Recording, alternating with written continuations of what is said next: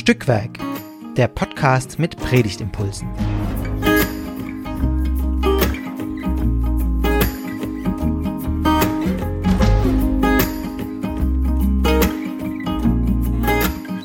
Hallo und herzlich willkommen zu einer weiteren Folge des Stückwerk Podcast, dem Podcast mit Predigtimpulsen.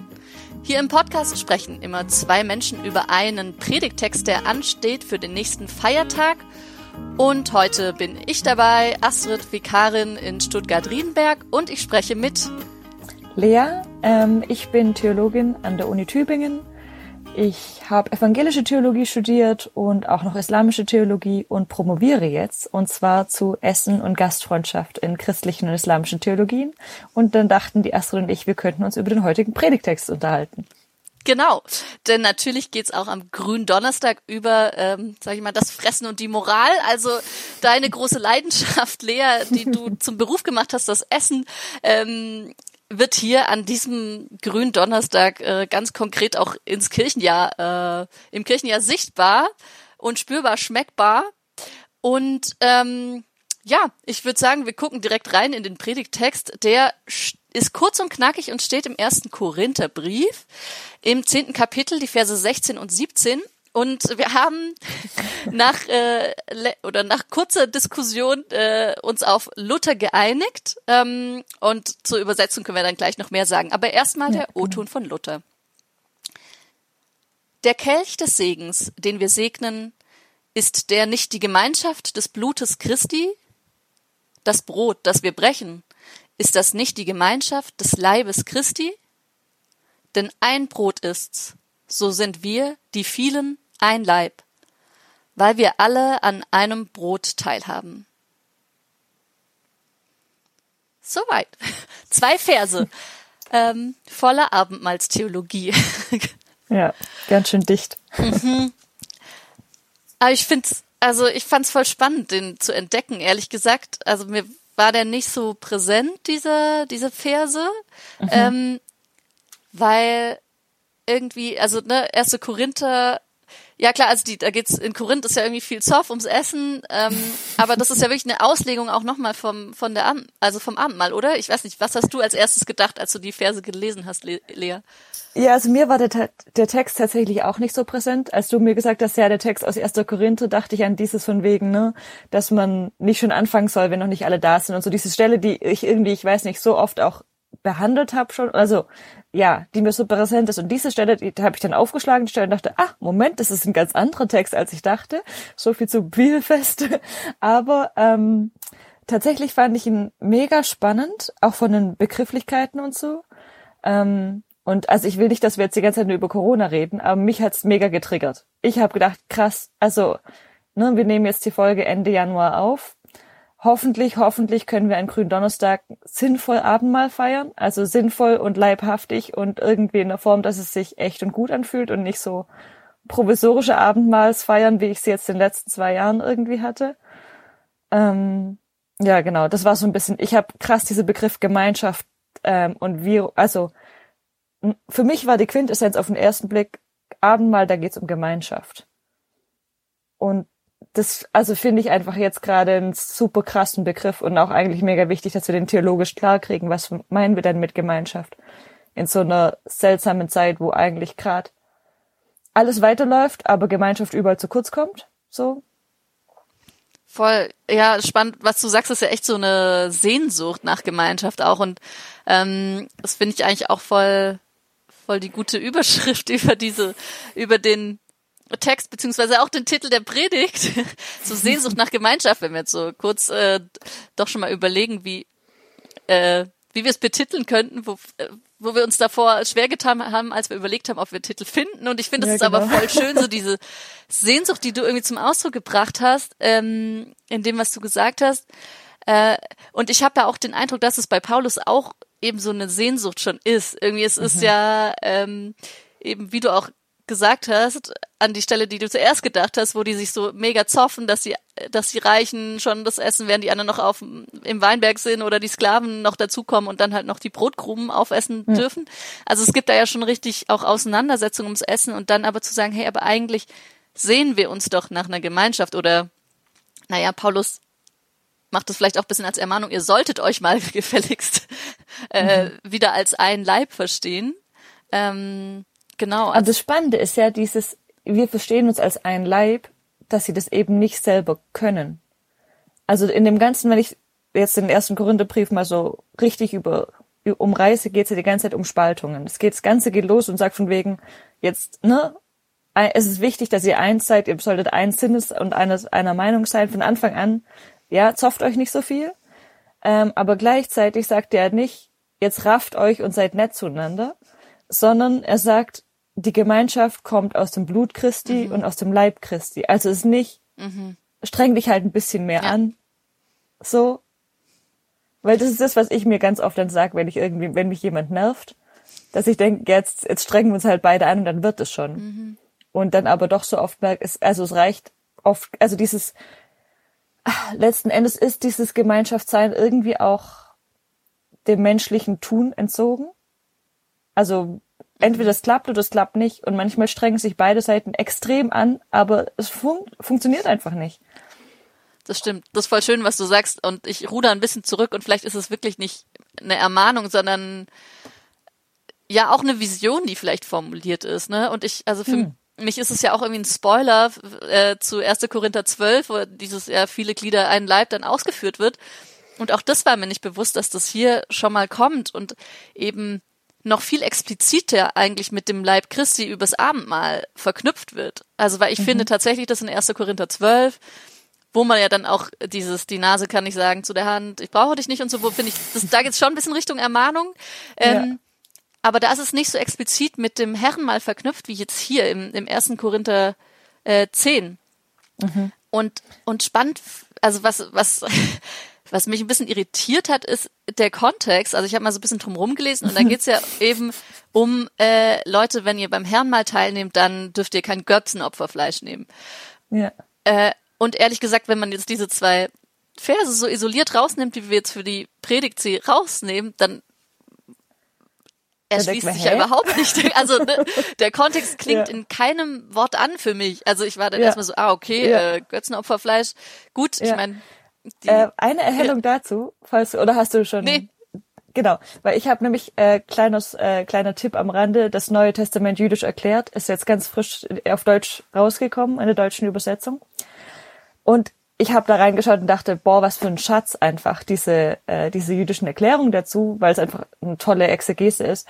Ähm, und da war nämlich, also da wurde ausgeführt, dass bei Philo, dieser Begriff für Gemeinschaft, der hier im Griechischen verwendet wird, Koinonia, dass der generell immer für Gemeinschaften, die essen, verwendet wird.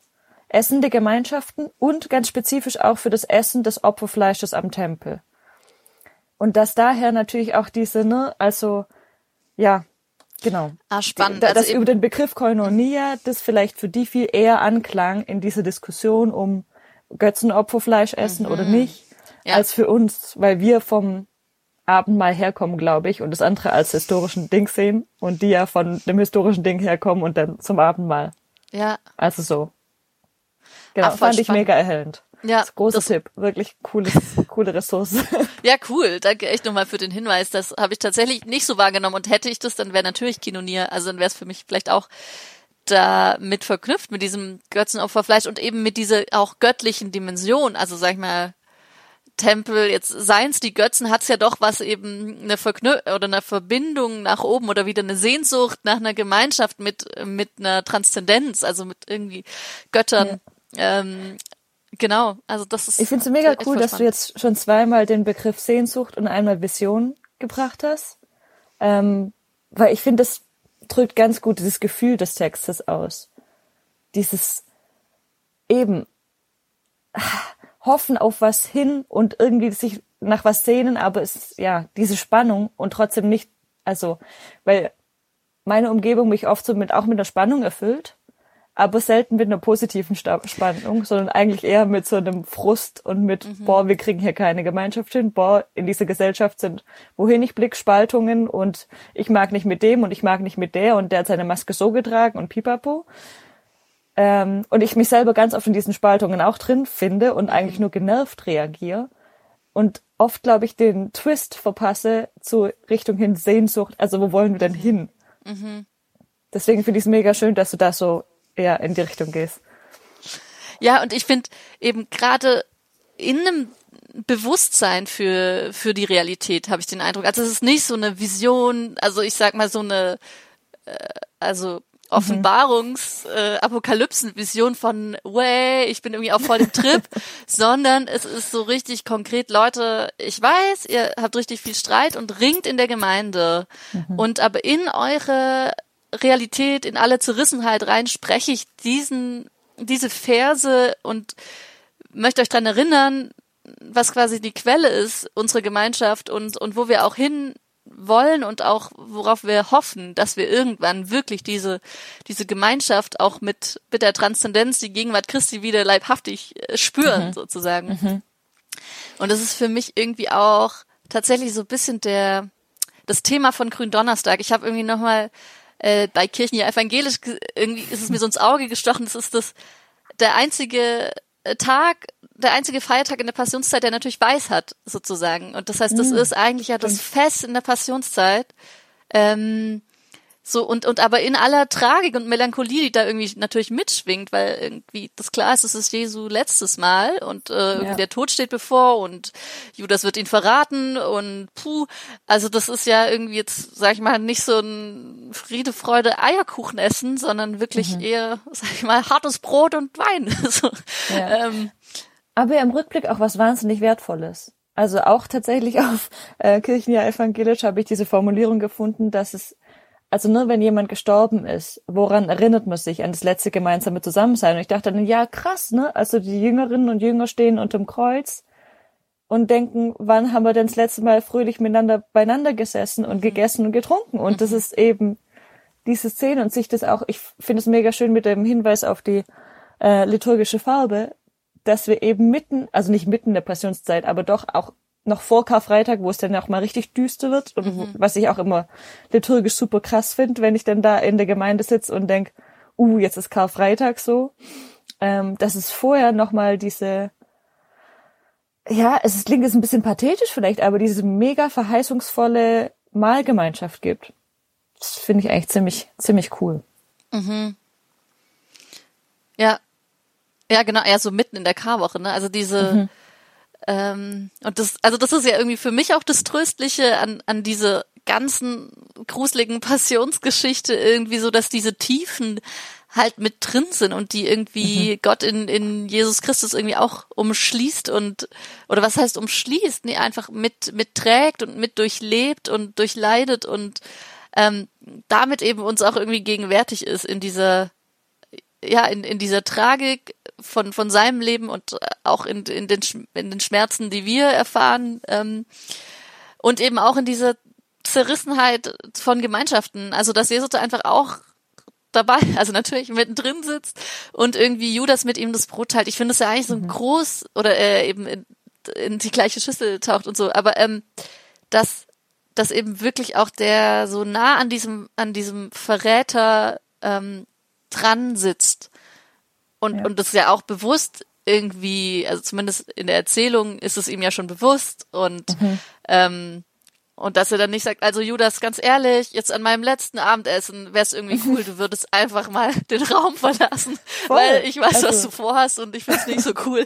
Ähm, ja. Sondern er sagt, nee, ähm, also er, er ist mit ihm zusammen und das finde ich schon voll berührend. Also wenn ich mir das so auf einer Erzählebene vorstelle. Ja, das ist ja und auch tatsächlich das zusammen essen. Also wir essen ja eigentlich mit den Leuten zusammen, die uns wichtig sind. Und wir wissen ja auch tatsächlich, dass beim Essen irgendwie voll Verknüpfungen entstehen und irgendwie mhm. Kontakte und so. Ähm, ich habe kürzlich zu einer islamischen Quelle gearbeitet, wo einer sagt, äh, dass du darfst auf keinen Fall mit jemandem essen, der dir übel will, weil ein einziges Essen kann da, mit einem so einem schlechten Menschen kann deinen Charakter dermaßen ruinieren, dass es eigentlich nie wieder hinkriegst. Also du kommst nie wieder auf eine gerecht, auf einen guten Pfad, weil du mal mit einem schlechten Menschen gegessen hast. Äh, Spannend. Fand ich jetzt auch ein bisschen drastisch. Ähm, aber eben zu überlegen, ne, es ist mhm. wichtig, mit wem man isst und dass Jesus das wissend, dass es ähm, ja, dass der Judas so ein Geschmäckle hat, ähm, einfach das, das trotzdem mit ihm gemeinsam ist und sagt, ja, ähm, wir, wir gehören da zusammen und wir essen miteinander und mhm. das ist ja auch was super Intimes, mit jemandem zusammen zu essen. Mhm. Eigentlich. Toll.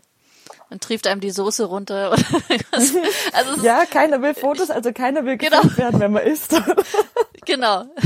Äh, nur ein Foto vom Essen, bevor es gegessen wird, aber ohne mich drauf. Genau. genau.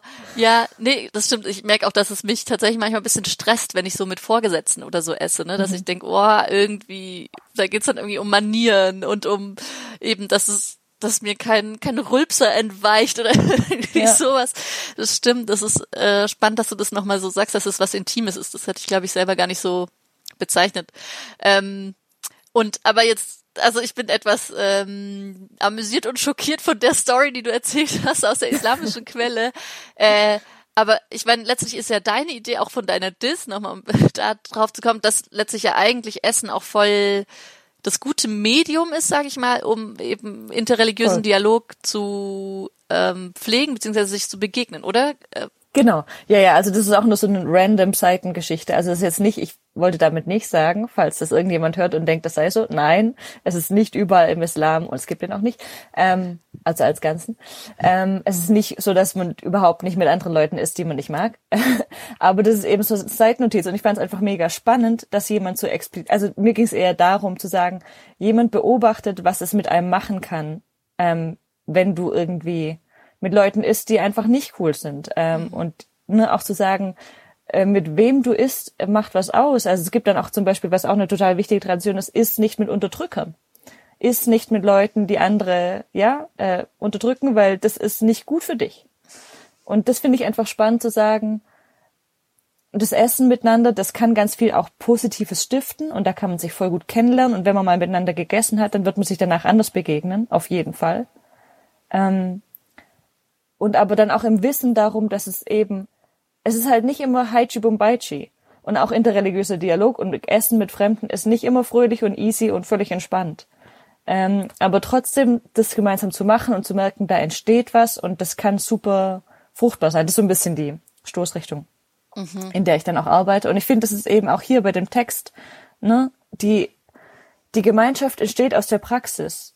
Und ich finde es auch mega cool, weil ich, also keine Ahnung, ich habe mich so viel schon mit Abendmahlstheologie beschäftigt und es sind meistens die allerkompliziertesten Texte, die einfach super aufgeladen sind mit krassen philosophischen Konzepten und du denkst, wuh, mir schwirrt der Kopf, ja, ja. wie soll ich das irgendwie alles in meinen Kopf kriegen?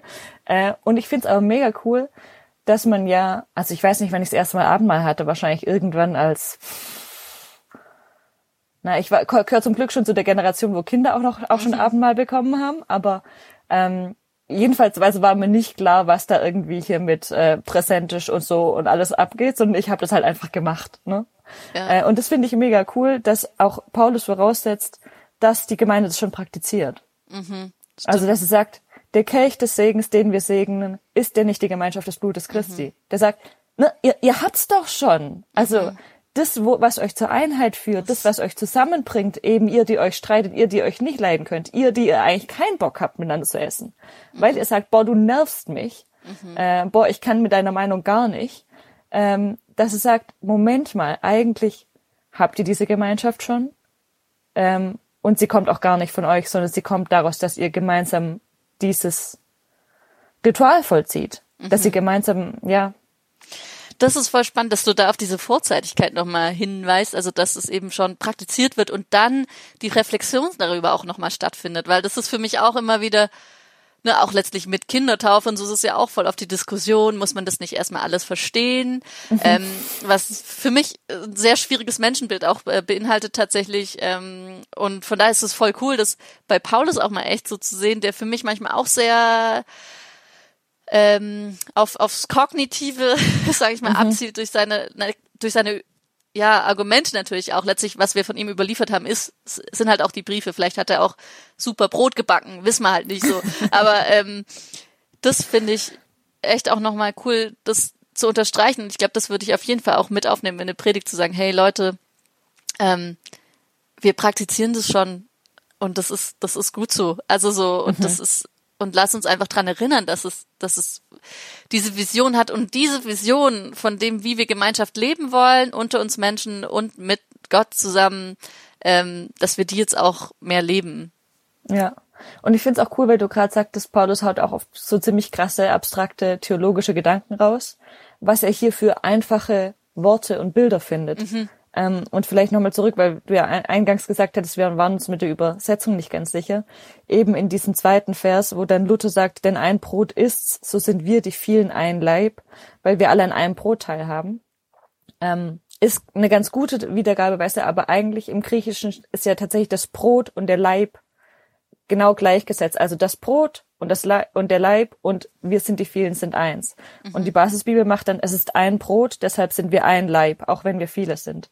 Und ich finde, da kommt, wird es mega klar, dieses Bild, okay, wie können wir denn nun ein Leib sein, wenn wir eben, ne, wenn wir noch in der, in der Vision und in der Sehnsucht sind, wenn es eben noch nicht erfüllt ist und uns als die vielen wahrnehmen, mhm. zu sagen, dieser Leib ist im Brot schon mal vorgebildet oder ich weiß nicht. Es ist also schon mal, auch wenn man überlegt, wie kommt so ein Brot zustande, ähm, wie viel Körner sind dafür irgendwie mussten einzeln wachsen und dann geerntet werden und dann gedroschen werden mhm. und dann wieder verarbeitet werden und was du, also was ist alles passiert, bis das alles zu einem Brot zusammengekommen ist. Aber ich finde es, also dieses Brot für den Leib, und im Deutschen haben wir sogar den, den, den Leib den dann. Leib aha. tatsächlich. ja, nee, aber es ist äh, ja, aber tatsächlich zu sagen, ja, wir haben da ja irgendwie so eine ein Zusammensein, ähm, das ganz bildlich ist und ganz greifbar und ganz schmeckbar. Mhm. Ähm, Voll.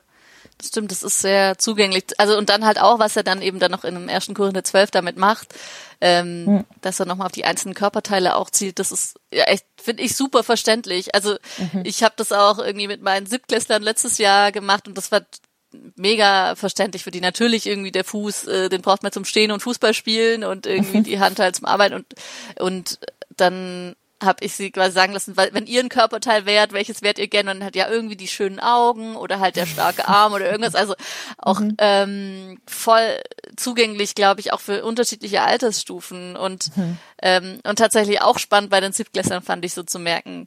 Natürlich dieses Thema Konflikt am Essenstisch ist halt so allgegenwärtig, also konnte ja. halt jedes Kind irgendwie oder jeder Jugendliche ein, eine Story erzählen von zu Hause, wie irgendwie eben die Schwester immer rummäkelt wegen mhm. irgendwie, weil es zu fettig ist oder andererseits dann eben der Bruder zu viel Fleisch isst oder also ähm, oder dann gibt's zwischen den Eltern Zoff und so. Also es war echt also spannend, dass ich würde sagen 90 Prozent der Schülis kannten das wirklich vom von zu Hause ja. und ähm, Aber, ich glaube tatsächlich ist dieses Konfliktthema Essen ja was mhm. ja da doch dann auch mitschwingt. Also vielleicht hat es ja deswegen doch auch irgendwie ein Sinn, also sicherlich, aber irgendwie, von daher passt es schon in den Kontext Götzenopferfleisch, dass dann nochmal dieses Herrenmal reinkommt. Also weil eben mhm. dieser Konflikt rund ums Essen vielleicht auch noch äh, mit das Schwierigste ist ja in Korinth irgendwie und dann aber nochmal zu sagen, und das, aber wir, wir schöpfen unsere Kraft und unsere Sehnsucht nach Gemeinschaft aus dem Essen, was Jesus eingesetzt hat. Das ist eigentlich mhm. großartig, finde ich.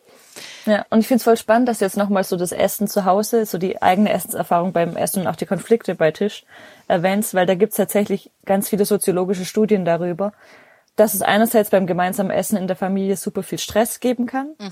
aber andererseits das auch oft die einzige Zeit des Tages ist, wo alle zusammenkommen Stimmt. und wo solche Konflikte eben auch ausgetragen werden können und man sich nicht einfach nur nebeneinander herlebt. Und es gibt tatsächlich Untersuchungen, dass Familien, in denen man nicht zusammen isst, also gar nicht, ähm, dass es ganz schwierig ist nachher für die Kinder, die in diesen Familien groß werden, mhm. weil die eben dieses sich auseinandersetzen bei Tisch, bei einem, wo man jetzt nicht einfach sagen kann, boah, ich habe keinen Bock und ich gehe. In der Regel. Ähm, es versucht man ja irgendwie zusammen zu bleiben. Es gibt ja natürlich ja. dann auch mal Ausnahmen, aber ähm, dass das super wichtig ist, auch zur Konfliktüberwindung. Mhm. Also dass beim Essen einerseits Konflikte auch irgendwie zur Sprache kommen und wahrscheinlich hätten die in der Gemeinde auch weniger Konflikte, wenn es dieses Drama um die Götzenopferfleisch nicht geben würde. Ähm, aber das, das Problem ist auf dem Tisch, wortwörtlich, ja, ja. und dann muss man sich halt damit auseinandersetzen, eine Lösung finden. Ja.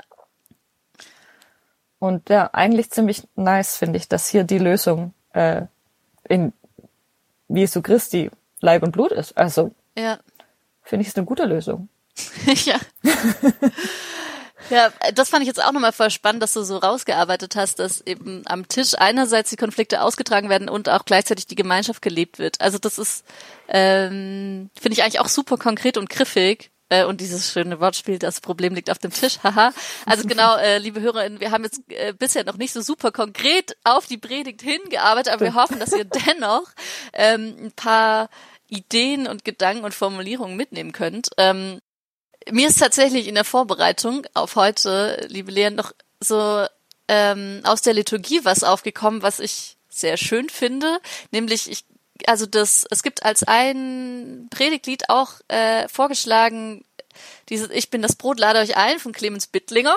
Ähm, äh, und für mich, ich, ich wollte eines Tages, das ist noch ein Vorhaben, das ich habe, dass ich den Clemens Bittlinger einmal frage, ähm, ob er nicht dieses So soll es sein von Wolf Biermann geklaut hat. Es gibt dieses äh, schöne Lied von Wolf Biermann, ich weiß nicht, ob du das kennst, So soll es sein. Äh, 1977 hat er es geschrieben, Clemens Bittlinger dann 1988.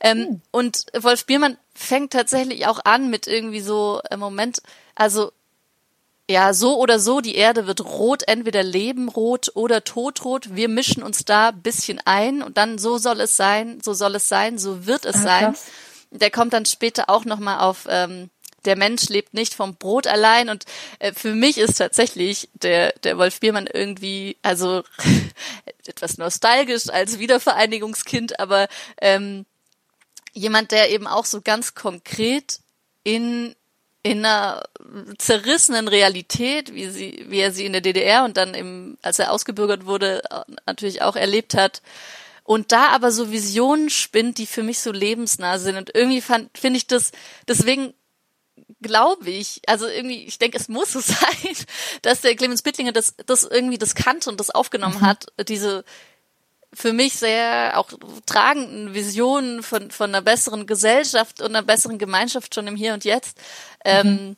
und ich glaube, wenn ich predigen würde, würde ich tatsächlich versuchen, den Wolf Biermann-Text irgendwie mit einzubeziehen und dann dieses Abendmahlslied von, von Clemens Bittlinger zu singen. Also eine kleine Anregung noch für euch, falls ihr das auch machen mögt, liebe HörerInnen. Ähm, genau.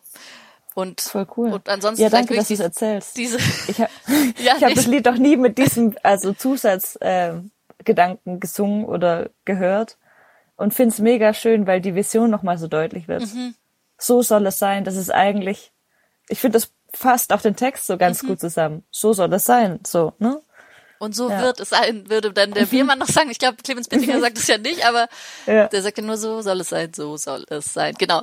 Mhm. Aber eben, genau.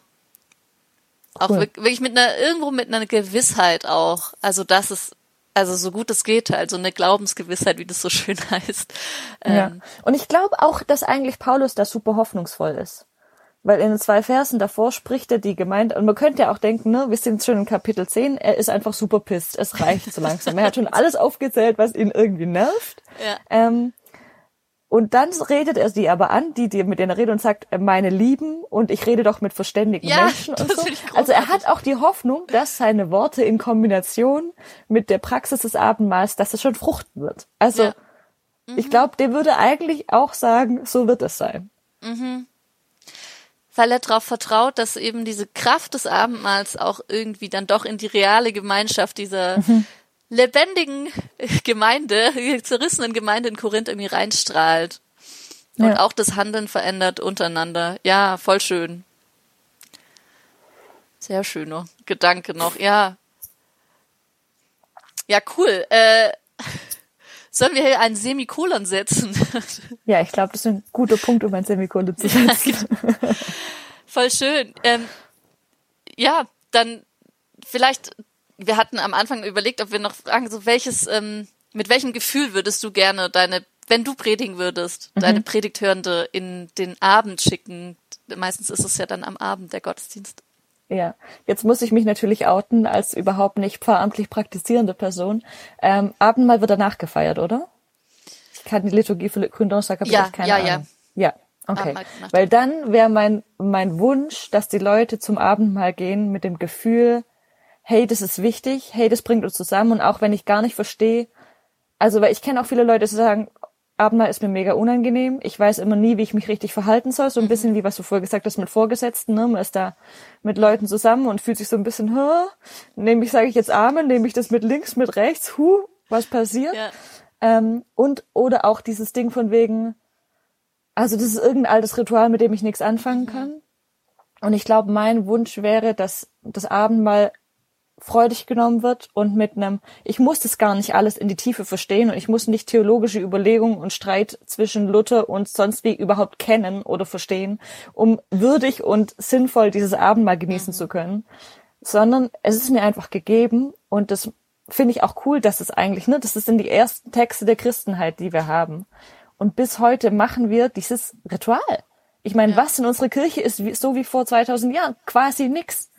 Und so ähm, gut. Und, ja, und so gut. Welche gute einfach, Tradition Leute, sich so lang. Ja, ja, ja, und dass Leute einfach ganz entspannt, fröhlich und freudig dahin gehen ja. und es genießen und mhm. die Gemeinschaft schmecken, so einen Vorgeschmack haben aufs, so wow. wie es sein wird. Oh, das ist natürlich auch noch ein, ein sehr schönes Bild, der Vorgeschmack auf das, was sein wird. Großartig. Ja, ich glaube, das, also, das wäre für mich auch diese, das Gefühl, dass die Leute also, dass die Leute sich in ihrem Schmerz getragen fühlen in der Gemeinschaft und so eine, eine freudige Sehnsucht geweckt wird auf das, was kommt und auch die Lust daran, das daran schon mitzubauen vielleicht. genau. Ja, cool. Ja, schön, liebe HörerInnen. Dann hoffe ich, ihr konntet was mitnehmen. Ähm, genau, das waren Lea und Astrid. Und Lea ist eine eben, die selber gar nicht so viel auf der Kanzel steht, aber gerne den Podcast hört. Und so hoffen wir, dass es euch gefallen hat, auch ob ihr jetzt eben auf der Kanzel steht am Gründonnerstag oder ob ihr einfach so ähm, gerne unseren Podcast hört. Wenn ihr ihn gerne hört, dann abonniert ihn gerne, kommentiert. Wir freuen uns über Rückmeldungen und schaltet gern nächste Woche wieder ein bis dahin. Und äh, jetzt wünschen wir eine gute, äh, ja, schon vor, vorösterliche Zeit, genau. Ciao.